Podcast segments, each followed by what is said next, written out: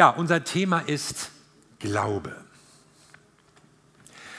Auf dem See Genezareth liegt ein Boot und drin sitzen drei Männer und angeln. Ein Lutheraner, ein Baptist, ein Pfingstler. Nach einiger Zeit sagt der Pfingstler, oh, ich muss mir mal neue Köder holen. Und er steht auf, steigt über den Bootsrand, geht über das Wasser zum Ufer, holt sich seine Köder, geht zurück, steigt wieder über den Bootsrand und angelt weiter. Nach einer Zeit sagt der Baptist, oh meine Köder sind auch alle, ich muss jetzt auch mal losgehen, steigt über den Bootsrand, geht über das Wasser, holt sich seine Köder, geht zurück, steigt über den Bootsrand und angelt weiter. Nach einiger Zeit sagt der Lutheraner, meine Köder sind alle, ich muss mir auch welche holen. Steigt über den Bootsrand, versinkt, platscht und ertrinkt. Da sagt der Baptist, du, wir hätten ihm doch sagen sollen, wo die Steine sind. Da sagt der Pfingstler, welche Steine denn? Das ist so ein Witz, den man sich gerne so in pfingstlichen Kreisen erzählt, so sich selbst ein bisschen auf die Schippe nehmend, weil es ja auch so was von dem ausdrückt, wie wir uns gerne so sehen. Ja, wir, wir, wir, wir gehen auf dem Wasser, wir sind Glaubenshelden und die anderen brauchen Steine, aber wir kriegen das irgendwo so hin. Naja, immer ist das ja nun auch nicht so. Aber wir haben uns dieses Jahr vorgenommen, wir wollen im Glauben wachsen. Wir persönlich, du hast dir vielleicht Ziele vorgenommen, aber auch wir gemeinsam als Gemeinde, wir wollen im Glauben wachsen. Und wie kann uns das gelingen? Was stärkt unseren Glauben? Ihn stärken die Zusagen Gottes. Und es stärkt uns auch zu sehen, wie haben andere Menschen das vor uns erlebt. Und wer auch immer den Hebräerbrief geschrieben hat, er wusste das. Wie ermutigend zu sehen, wie andere vor uns geglaubt haben und was durch Glauben in ihrem Leben möglich war, was Gott durch sie gewirkt hat, das will ich doch mal zusammenfassen, sagte sich der Verfasser und schrieb das elfte Kapitel, dass wir uns jetzt auch so in den nächsten Wochen weiter dann auch näher anschauen wollen. Hebräer 11 ab Vers 1. Was ist nun also der Glaube? Er ist das Vertrauen darauf, dass das, was wir hoffen, sich erfüllen wird. Und die Überzeugung, dass das, was man nicht sieht, existiert. Aufgrund dieses Glaubens hat Gott unseren Vorfahren in der Schrift seine Anerkennung ausgesprochen. Durch den Glauben verstehen wir, dass die Welt auf Gottes Befehl hin entstand und dass alles, was wir jetzt sehen, aus dem entstanden ist, was man nicht sieht. Also wir haben ja eigentlich drei Fragen, die der Text aufwirft und denen wir heute nachgehen wollen. Nämlich erstens, was ist Glaube? Zweitens, was bewirkt Glaube? Und drittens, was beinhaltet Glaube? Also was ist Glaube? Wir haben hier eine Definition von Glauben. Er ist das Vertrauen darauf, dass das, was wir hoffen, sich erfüllen wird und die Überzeugung, dass das, was man nicht sieht, existiert. Wir haben es selten, dass in der Bibel Schlüsselbegriffe ausdrücklich definiert werden. Aber so ein wichtiger Begriff wie Glaube, den muss man mal klären. Glaube ist Vertrauen. Es hat immer etwas mit einer Beziehung zu tun. Und auf dieser Basis der Beziehung können wir hoffen, dass es auch Wirklichkeit wird, was in unserem Herzen lebt. Dass unsere Hoffnung nicht ins Leere geht, sondern dass sie sich erfüllen wird. Also wir sind eine, eine GmbH, ja, eine Gemeinschaft mit berechtigter Hoffnung, weil wir wissen, da ist ein Gott, der für uns handelt. Und es bedeutet auch eine Überzeugung, dass diese sichtbare Welt nicht alles ist. Es existiert nicht nur, was man sehen, hören, riechen, fühlen oder experimentell erforschen kann. Es gibt eine unsichtbare Sphäre des Daseins. Es gibt eine Welt Gottes jenseits unserer Welt. Auch eine neue Welt Gottes, die einmal kommen wird. Und davon ist der Glaube überzeugt. Glaube ist also kein Wissen, beweisbar, gerichtsfest, unwiderstehlich. Er ist eine geschenkte Gewissheit. Er ist auch nicht nur eine Vermutung. So umgangssprachlich wird Glauben ja immer für Situationen, die irgendwie vage, ungewiss, ahnungsvoll sind, benutzt. Ja, ich glaube, es wird noch mal richtig kalt in der nächsten Woche. Ja, ich glaube, dass es schneien wird. Ich vermute mal, dass und das passiert. Aber das biblische Verständnis vom Glauben ist eine Gewissheit, die auf einer Beziehung ruht. Vertrauen in Gott. Die Überzeugung, dass es ihn gibt. Und dass seine Welt Wirklichkeit ist und sein Wort Wahrheit ist. Ich habe in dem Zusammenhang mal so drüber nachgedacht, warum habe ich mich eigentlich bekehrt? War das, weil meine Eltern das wollten? Gut, die waren Christen und die haben mich mit Gott bekannt gebracht und gemacht und ich verdanke ihnen viel, aber entscheiden musste ich mich selbst irgendwann. Ich habe mich auch nicht bekehrt, weil, weil mein Leben so schlimm war oder ich so ein schlimmer Kerl war. Gut, ich war früher so als Kind schon so ziemlich ungehorsam und wild und habe meinen Eltern nicht nur Freude gemacht und so. Das gab auch immer wieder mal Stress und in der Schule und so, muss ich jetzt gar nicht alles sagen. Aber, aber ich meine, es gab auch andere. Also es war jetzt nicht so, dass ich ein unerträgliches Leben geführt habe. Und es war auch nicht, weil, weil mein Leben irgendwie so schlimm war, dass ich jetzt nicht mehr weiter wusste und alles war so grausam. Also manche Leute bekehren sich ja und sagen, ja, mein Leben war verkorkst und vermurkst und alles war schlimm. Und dann kam Jesus. Also so ging es mir gar nicht, dass ich ihn jetzt unbedingt brauche, sonst weiß ich nicht weiter. Und ich kannte damals Leute und heute auch, und du kennst sie auch, die führen ein gutes, aufgeräumtes Leben ohne Gott. Wir Christen tun ja manchmal so, als wären die da draußen ohne Gott alle verzweifelt und, und warten nur darauf, dass sich Jesus ihnen offenbart. Aber das ist gar nicht so. Es gibt Leute, die führen ein ordentliches, solides, gesundes, aufgeräumtes Leben und denen fehlt gar nichts. Die brauchen jetzt nicht irgendeinen Glauben, irgendeine Religion. Und mir ging es auch nicht so, dass ich, oh, ich weiß gar nicht, was ich machen soll. Irgendwas brauche ich jetzt und so. Oder manche Leute, die sich einfach wünschen, oh, mein Leben müsste irgendwie schöner, freudiger, gesünder, was weiß ich, du gerade brauchst sein. Nein. Warum ich mich bekehrt habe, war, ich war überzeugt, dass es Gott gibt. Den gibt es einfach. Und ich war sicher, sein Wort ist die Wahrheit. Und weil das die Wahrheit war, hatte ich das bitteschön zur Kenntnis zu nehmen. Egal, ob ich das brauche oder ob mir das jetzt passt oder ob das irgendwie in meine Lebensplanung hineinpasst. Gott gibt es. Gott ist da.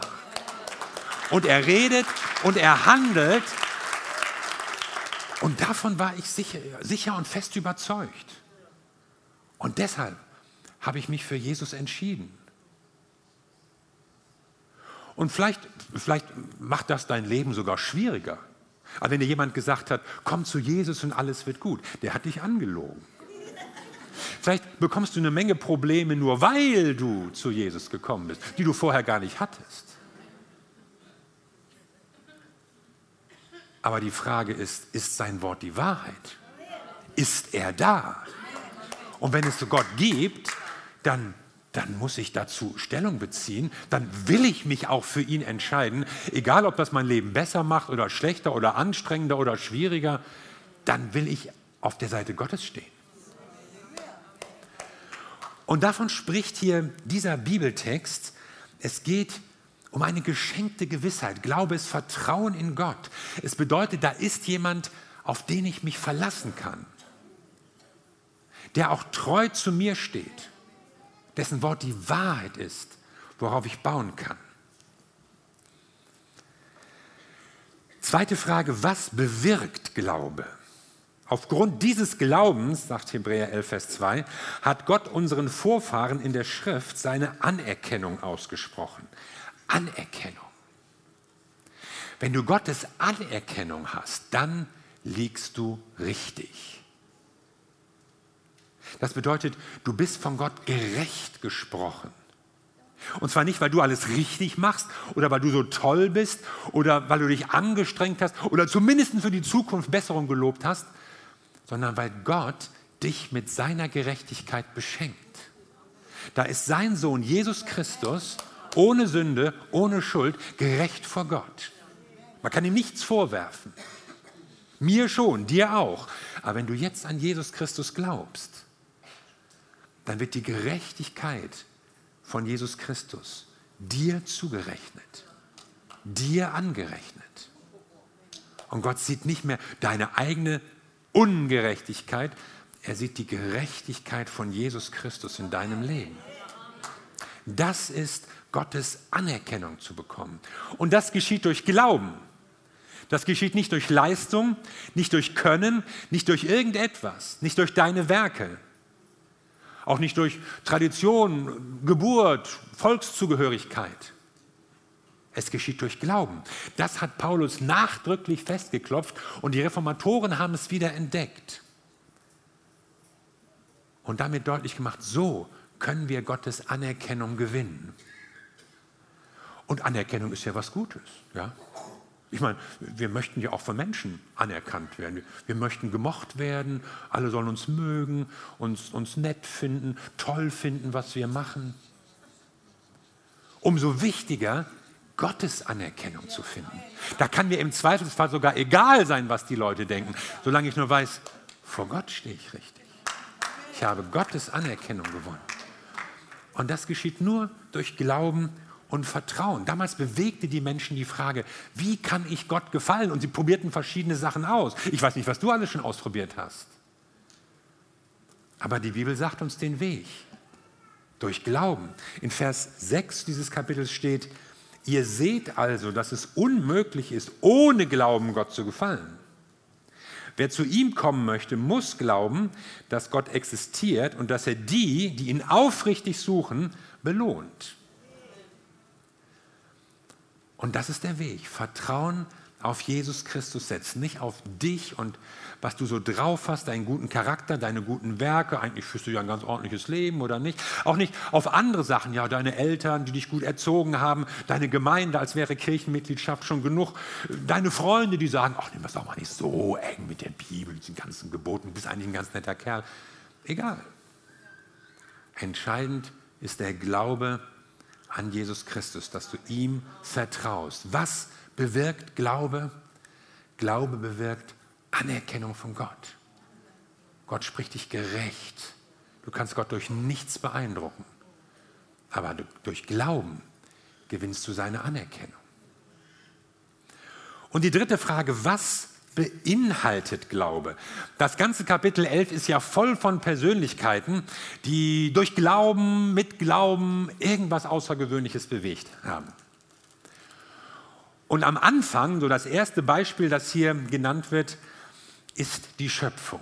Durch Glauben verstehen wir, dass die Welt auf Gottes Befehl hin entstand und dass alles, was wir jetzt sehen, aus dem entstanden ist, was man nicht sieht. Also die Welt entstand durch Gottes Wort. Wir lesen ja auch am Anfang der Bibel häufig diese Formulierung, und Gott sprach. Und dann passierte was. Oder Anfang des Johannesevangeliums steht, am Anfang war das Wort. Und Hebräer macht hier deutlich, vor dem Anfang war das nichts. Das Seiende entstand aus dem Unsichtbaren durch das Reden, durch das Handeln Gottes. Dass Gott die Welt geschaffen hat, ist natürlich eine Glaubensaussage. Aber kann man das heute so im Zeitalter der Wissenschaften noch sagen? Kann man sich damit zufrieden geben? Ich meine, damals gab es ja noch keine Möglichkeiten, das irgendwie zu erforschen. Ja, keine Geologie, keine Vulkanologie, keine, keine Radioteleskope, um in das Weltall zu blicken, keine Paläontologie, also kein Graben im Boden und äh, Untersuchen von Knochen oder solchen Sachen. Es gab keine moderne Wissenschaft, ja klar, da musste man sich eben irgendwie verhelfen mit solchen Glaubensgeschichten. Die Entstehung der Welt hat ja eigentlich so eine doppelte Fragestellung, wenn wir uns an dieses Thema mal so ein bisschen ranwagen wollen. Es ist ja einmal eine naturwissenschaftliche Fragestellung, weil es um die Natur geht und Naturvorgänge, die wir untersuchen können. Es ist aber andererseits auch eine geschichtswissenschaftliche Fragestellung, weil wir es ja mit Ereignissen zu tun haben, die in der Vergangenheit liegen und bei denen keiner dabei war. Und manchmal entsteht ein Problem, wenn man naturwissenschaftliche oder geschichtswissenschaftliche Erkenntniswege vermischt. Also, wie kommen wir zu naturwissenschaftlichen Erkenntnissen? Da gibt es zwei Wege. Das eine ist Experiment und das andere ist Beobachtung. Also, wenn du jetzt wissen möchtest, leitet Kupfer, nehmen wir mal als Beispiel. Dann einfaches Beispiel. Dann kann man das durch ein Experiment prüfen. Du nimmst Kupfer, machst daraus einen langen Draht, leitest Strom rein, machst einen gewissen Versuchsaufbau, beschreibst den auch. Und den kann auch jeder sonst nachmachen. Irgendwo auf der Welt kann man dieses Experiment nachstellen und dann feststellen, ja, es stimmt. Es leitet, Kupfer leitet. Das ist keine Glaubenssache. Das können andere auch ausprobieren. Und die zweite Möglichkeit wäre durch Beobachtung. Also, was weiß ich, im Wetter oder in der Tierwelt, ja, wenn du jetzt meinetwegen das Fortpflanzungsverhalten der Weinbergschnecke untersuchen möchtest, ja, dann musst du dich auf die Lauer legen, viel Geduld mitbringen, aber irgendwann, ah ja, so geht das, so machen die das. Und das können andere auch beobachten und äh, dann kommt man zu Schlussfolgerungen, ach ja, so läuft das, so kann man das beschreiben. Und das sind beides keine keine Glaubenssachen, sondern es sind Erkenntnisse, die durch Experiment oder durch Beobachtung zustande gekommen sind. Und sie gelten als wissenschaftlich. Wissenschaftlich heißt ja nicht, dass die Ergebnisse unfehlbar sind, sondern wissenschaftlich heißt eine bestimmte Methode, die man nachprüfen kann und die andere eben auch bestätigen können. Bei den Geschichtswissenschaften ist das jetzt anders. Nehmen wir mal als Beispiel die Feldzüge Alexander des Großen die können wir ja nicht experimentell nachmachen, weil die einmalig waren. Die können wir auch nicht beobachten, weil die schon vorbei sind. Aber wir können Indizien sammeln. Da gibt es schriftliche Überlieferungen aus der Zeit, da gibt es Münzen, da gibt es Städtegründungen, da kann man ein, ein Schlachtfeld ausgraben. Und so setzt sich mosaikartig ein Bild zusammen über Alexander den Großen, was der gemacht hat, wo der war, was der gesagt hat, was seine Nachwirkungen waren. Und so kommt man dann zu einem Ergebnis, ja, so war das. Aber es ist immer ein Ergebnis, das eine andere Qualität hat als eine naturwissenschaftliche Erkenntnis, die man experimentell nachmachen oder beobachten kann. Es ist sozusagen immer nur so ein Indizienbeweis oder ein Annäherungswert und keine Gewissheit, die jetzt so naturwissenschaftliche Klarheit beanspruchen kann. Wir können es nicht beobachten und wir können nicht damit experimentieren. Manche erforschen jetzt die Anfänge der Welt nur mit den Erkenntnisinstrumenten der Naturwissenschaft und vergessen, dass es auch eine geschichtswissenschaftliche Frage ist. Und andere machen den Fehler vielleicht genau umgekehrt, vergessen das Naturwissenschaftliche und machen sich nur auf dem Weg der Geschichte daran. Heute glaubt man ja in der Wissenschaft, dass wir Antworten auf ganz viele Fragen geben können. Doch wenn wir, wir Menschen jetzt mal, äh, den Optimismus hatten, dass wir zumindest irgendwann mal alle Fragen beantworten können und jedes Geheimnis lüften können, dann sehen wir uns enttäuscht. Die Beobachtung ist vielmehr, je mehr wir erforschen, desto mehr entdeckt man, was man noch alles erforschen kann. Jede Frage, die wir beantworten, wirft zwei neue Fragen auf. Ja, der berühmte deutsche Wissenschaftler und Philosoph Udo Lindenberg singt ja, hinterm Horizont geht's weiter. Ja, es, es, es gibt immer noch was Neues zu entdecken. Oder mal ein bisschen ernsthafter, Sokrates sagte, je mehr ich weiß, desto mehr weiß ich, dass ich nichts weiß. Naja, das war vor 2400 Jahren. Komm. Isaac Newton, ein Vater der modernen Wissenschaft, sagt, unser Wissen ist ein Tropfen. Was wir nicht wissen, ist ein Ozean. Ja, okay, aber der ist auch schon 300 Jahre tot. Ich las letztens in der Zeit, keine christliche Zeitschrift, egal in welchem Bereich wir schauen, je besser wir die Dinge verstehen, desto klarer wird uns, was wir nicht verstehen. Deshalb wäre es überheblich zu glauben, die Wissenschaft könne alle Fragen beantworten. Sie beschenkt uns mit Erkenntnis, aber sie lehrt uns auch Demut. Die Forschung hat vieles aufgedeckt, doch sie scheitert an der wohl tiefsten Frage, dem Geheimnis unserer Existenz. Und der Artikel spricht dann auch so über Fragen des Jenseits des Todes, solche Dinge, und sagt, da gibt es eine Grenze. Und man liest hier das seltene Wort, auch für die Zeit selten, Demut. Und die Warnung vor einer Überheblichkeit zu glauben, die Wissenschaft könne irgendwann alle Fragen beantworten. Und man wünscht sich, dass mancher Wissenschaftler oder, oder missionarischer Atheist auch mal so einen Artikel liest. Es gibt Fragen, bei denen kommen wir an unsere Grenzen, prinzipiell. Fragen nach dem Dasein, Fragen nach der Entstehung, dem Woher und Wohin. Und an dieser Stelle sagt die Bibel, es gibt eine Gewissheit, die sich nur dem Glauben erschließt. Und das nicht als Lückenbüßerei, ja. Solange die Wissenschaft keine Antwort hält, halten wir uns eben an Bibelgeschichten und irgendwelche Mythen und hoffen, dass es irgendwann. Nein, es gibt Fragen, hinter die kommen wir nie. Aber es sind existenzielle Fragen, die interessieren dich, die sind auch wichtig für dich. Und hier sagt die Bibel, und ich finde das extrem weitsichtig in diesem Text, dass es Grenzen gibt, aber eine Gewissheit, die Gott uns darüber hinaus schenken möchte. Wie ist aus dem Nichts etwas entstanden? Wieso gibt es überhaupt etwas und nicht nichts? Das sind ja gar keine wissenschaftlichen Fragen mehr, die man untersuchen kann. Das sind philosophische Fragen.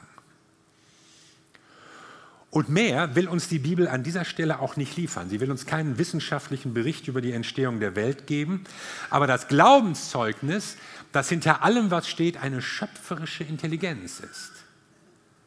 Ein planendes Denken, ein Gott, der handelt. Salopp gesagt, von nichts kommt nichts. Aber da ist was. Und das ist ein Zeichen auf einen planvollen Aufbau, eine ordnende Hand, hinter dem Universum. Durch den Glauben verstehen wir das. Ich weiß, es gibt auch unter Christen unterschiedliche Auffassungen über die Entstehung der Welt und den Lauf, den sie dann genommen hat.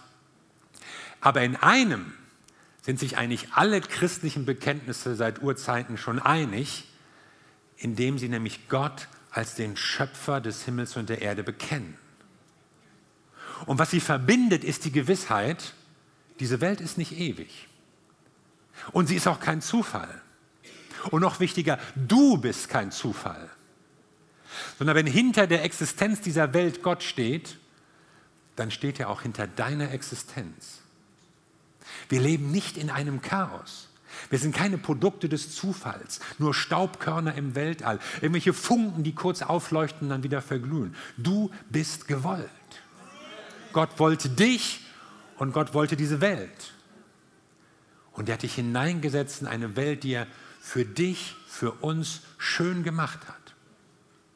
Und deshalb hört man Christen ja auch oft sagen, der Glaube, oder noch genauer gesagt, der Jesus, an den ich glaube, der gibt mir Halt. Der gibt mir die Gewissheit, dass mein Leben Bedeutung hat und dass ich gehalten bin, dass ich einen Grund habe, auf dem ich stehe. Und das beinhaltet der Glaube. Er beinhaltet diese Gewissheit, in Gottes Welt zu leben und Gottes Geschöpf zu sein. Und übrigens merkt man daran auch, diese Welt ist Gott wichtig. Diese Schöpfung, sie zu bewahren, sie zu schützen, ist ein Auftrag Gottes. Es ist nicht egal, wie wir mit der Umwelt umgehen. Es gibt ja manchmal auch unter Christen so diese Auffassung, naja, es geht ja sowieso alles den Bach runter und irgendwann kommt Jesus wieder und schafft alles neu. Warum soll ich jetzt noch meinen Müll trennen oder mich um irgendwelche Umweltsachen kümmern? Aber die Bibel spricht davon, dass diese Welt von Gott geliebt ist, geschaffen, damit wir darin leben können, damit wir darin gut leben können. Und deshalb ist sie es wert, gepflegt und bewahrt zu werden. Jesus sagt sogar, Gott liebt diese Welt. Er liebt diese Welt, dass er seinen eigenen Sohn gab. Unsere Eingangsfrage war ja, vermutest du noch oder glaubst du schon? Das ist ja eine persönliche Frage, auf die du vielleicht eine Antwort finden möchtest heute. Was bedeutet Glaube? Glaube bedeutet, ich habe eine Beziehung zu Gott. Zu Gott, meinem Schöpfer, aber auch zu Jesus Christus, meinem Retter. Darauf baue ich. Und was bewirkt er? Glaube bewirkt Gottes Anerkennung. Und das ist das Wichtigste, was du in deinem Leben brauchst. Wichtiger als die Anerkennung von irgendwelchen Leuten, irgendwelche Zeugnisse, irgendwelche Bestätigungen, irgendwelcher Applaus. Gottes Anerkennung, weil du dein Leben in seine Hand begeben hast. Und was beinhaltet der Glaube? Die Überzeugung, dass diese Welt kein Zufall ist. Und du auch nicht. Und die Gewissheit, diese Welt hat ihren Ursprung in Gott. Sie ist ihm wichtig. Und du bist ihm auch wichtig. Und die große Frage ist, wem vertraust du? Wem vertraust du dein Leben an? Es gibt den einen, der dein Vertrauen wert ist. Es gibt den einen, dem bist du wichtig, bedeutungsvoll.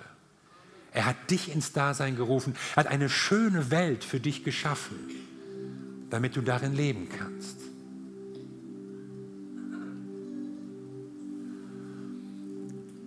Und die entscheidende Frage unseres Lebens ist, hast du dein Leben diesem Gott anvertraut? Lass uns zusammen beten.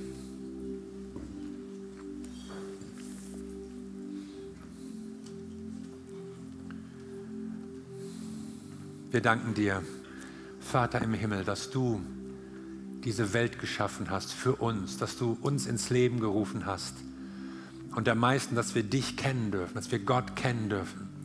Wir danken dir für die Liebe Gottes, die wir in Jesus Christus, deinem Sohn, erfahren haben, unserem Retter, unserem Herrn.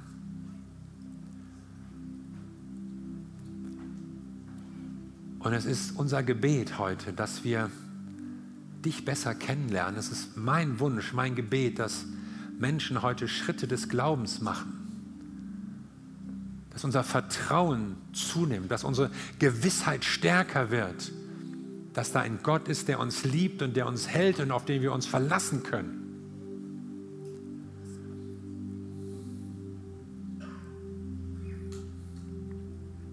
Lass uns so eine Zeit persönlichen Gebets nehmen. Und egal, ob du Gott schon kennst oder nicht kennst, ob du vielleicht zum ersten Mal betest, einen allerersten Glaubensschritt machst, oder ob du denkst, mein Glaube braucht eine Stärkung, braucht eine Erfrischung. Bete einfach zu Gott und drück das so in deinem Gebet aus und Gott hört. Gott ist ein Gott, der hört und ein Gott, der antwortet.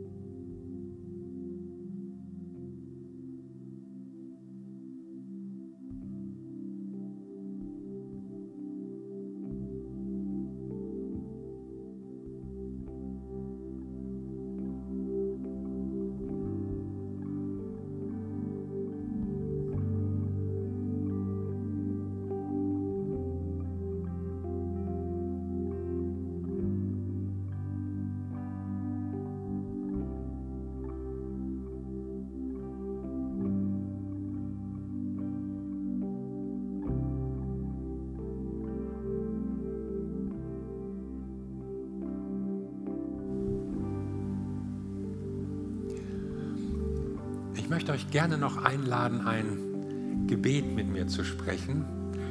Und zwar besonders diejenigen, die ihr Leben Jesus noch nicht gegeben haben, die noch nicht diese Beziehung, diese vertrauensvolle persönliche Beziehung zu Gott haben. Und wenn du vielleicht gemerkt hast, ja, das möchte ich aber, ich, ich möchte Gott kennenlernen, ich, ich wünsche mir das, so eine Beziehung zu Gott zu haben, dann kannst du das durch ein Gebet tun, indem du Gott in dein Leben einlädst, indem du zu ihm kommst und einfach ausdrückst, ich möchte mein Leben in Gemeinschaft mit Gott führen. Und ich möchte euch einfach einladen, ruhig die anderen auch, lasst uns das mal mitsprechen. Ich werde das vorbeten. Und wenn du möchtest, kannst du das mitsprechen, ob es das erste Mal ist oder ob du vielleicht denkst, oh mein Glaube braucht eine Erfrischung, ich, ich brauchte eine neue Ermutigung. Da ist vieles verweht und verflossen, dann lass doch dieses Gebet ein Moment sein, in dem du wieder auf Gott zugehst, in dem du ihn einlädst und erlebst, wie dein Glaube wieder gestärkt wird. Herr Jesus Christus, ich danke dir, dass du mich liebst. Ich danke dir, dass du mich geschaffen hast und mich willst. ich möchte dir mein Leben anvertrauen. Ich möchte dir gehören. Ich möchte dir meine Sünden bekennen und mein altes Leben beenden. Und ich bitte dich, komm du in mein Leben. Lehre mich dir zu vertrauen. Lehre mich im Glauben zu wachsen. Danke, dass du mich annimmst und dass du mich zum Ziel führst. Amen. Und ich glaube, das ist ein sehr kraftvolles, ein sehr bedeutungsvolles Gebet. Und vielleicht sagst du, ich möchte darüber noch mit jemandem reden. Dann bist du eingeladen, nach dem Gottesdienst zurückzubleiben, hier auf Mitarbeiter zuzusteuern. Du kannst auch im Foyer auf die Welcome-Leute zugehen und ihnen Fragen stellen, wenn du einfach noch Dinge wissen willst oder wenn du auch sagst, ich möchte noch persönliches Gebet. Da sind Dinge in meinem Leben, die möchte ich einfach mal mit jemandem ansprechen oder ich möchte mit jemandem zusammen dafür beten.